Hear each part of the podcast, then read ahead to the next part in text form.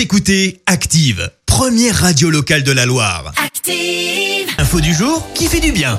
Voici l'info du jour qui fait du bien et ce matin, eh bien, on parle de cette belle initiative pour donner une deuxième vie aux collants. Et oui, vous savez, euh, ce collant que vous avez à peine mis, mais votre ongle s'est pris dedans, du coup il s'est filé, il devient donc impossible à porter. Bah, plutôt que de le jeter, une Française les récupère. Hélène a décidé de recycler les collants. Elle, en fait, elle est en fait euh, partie d'un constat. 100 millions de collants sont jetés chaque année en France, c'est énorme.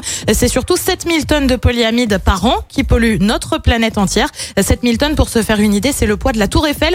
Concrètement, elle a donc installé des bornes pour récupérer les collants filés ou encore usagés à Paris, mais aussi à Lille. Une fois lavés, ils sont ensuite triés, découpés en bobines de ruban pour en faire un tissu recyclé. À terme, Hélène va développer sa marque Povera Slow Design, c'est son nom, et en faire des vêtements, des accessoires, voire des objets déco comme des suspensions florales, des élastiques ou encore des ceintures tressées.